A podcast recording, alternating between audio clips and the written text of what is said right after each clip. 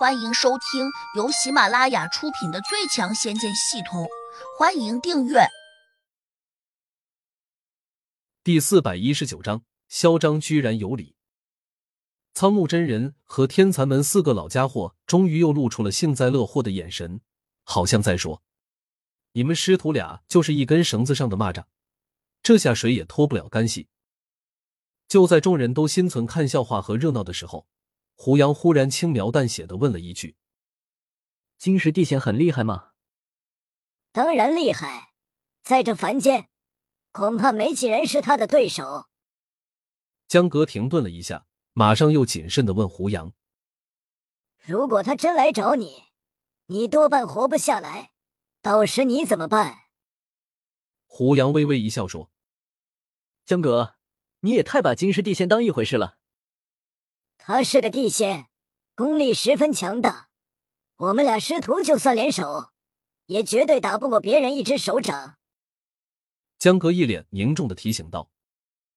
胡杨盯着他，想解释，又觉得没必要，毕竟自己不需要给他解释。就在大家都认为胡杨说了大话的时候，突然一缕青烟从地下冒了出来。场中这些修真人个个都盯了过去。他们都不是普通的修炼中人，平素也算见多识广，一见到这人时，眼睛立刻就瞪大了。这是个老头，胡杨和他并不陌生。他看见胡杨时，立刻怪叫起来：“怎么又是你？我说胡老大，你能不能消停一点？这里杀个高级别的地灵，那里弄死一个地仙，你让我如何向天庭汇报？”土地大爷。土地爷爷，你怎么来了？胡杨还没有回话，其他人便已经热情的给他打起招呼了。原来这个老头正是掌管京城这一带的土地菩萨。凡间习惯尊称土地为菩萨，实际上他并没有这么厉害，他只是一个被天庭授予了官职的地仙而已。不过由于县官不如县管，因此他在这一带还是颇有声望的。之前他和胡杨见过，且还因为秦家的事情出过面，但后来他被海滨城那边的土地和山神提醒过，这才对胡杨改口称老大。毕竟海滨城的地仙都这样称呼胡杨，他的功力并不比那边的土地和山神高，自然也得顺着他们这样招呼胡杨。场中众人刚开始大家还没有注意到土地对胡杨的称呼，便迫不及待的同他套热乎，但是。土地却只是轻描淡写的给江阁、苍木真人和花大娘挥了下手，再点个头表示见礼。而天蚕们那四个老家伙等级更低，土地便没有理会他们。这四个家伙也不生气，反而满脸堆笑的望着他。东缺还笑眯眯的说：“今儿个真是运气不错啊，居然在这里遇见了土地菩萨。”“是啊，是啊，回去可有的吹了。”我们那几个师弟白活了几十年，连土地菩萨都没有见过呢。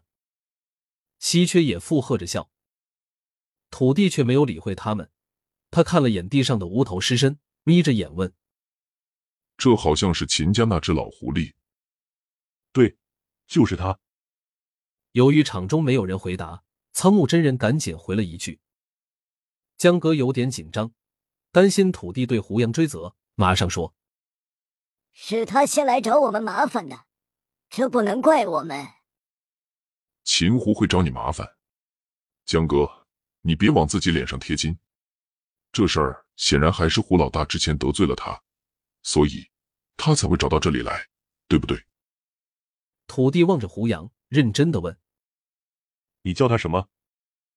苍木真人指了下胡杨，惊讶的问：“我叫他胡老大，有问题吗？”土地有点不高兴的瞪了他一眼，苍木真人满脸震撼之色难以言表，花大娘和天蚕门四个老家伙同样惊得目瞪口呆。江哥已经习惯了，所以他倒是不觉得吃惊，相反，他心里还暗暗高兴着呢。没想到自己无意中拜的师傅，居然有这么大的面子。土地没有理睬他们，继续问胡杨：“我说胡老大。”你不觉得这些日子有点过分吗？我哪里过分了？胡杨耸耸肩：“我这不是正当防卫吗？”好吧，我知道秦家和你结仇较深，秦狐狸早就想置你于死地。你反击的时候可能失手杀了他，这事儿我能理解。可问题是，你为什么把金氏地仙给灭了？土地板着脸问。胡杨理直气壮道：“他抓我小婉妹子，我找他要人，他不给，相反还想连我一起杀。你说，我该不该灭了他？”众人一听，全都惊得目瞪口呆。没想到刚才胡杨说灭了金石地仙，原来是真的。师傅，你好厉害，我真是越来越看不懂你了。江格惊叹道。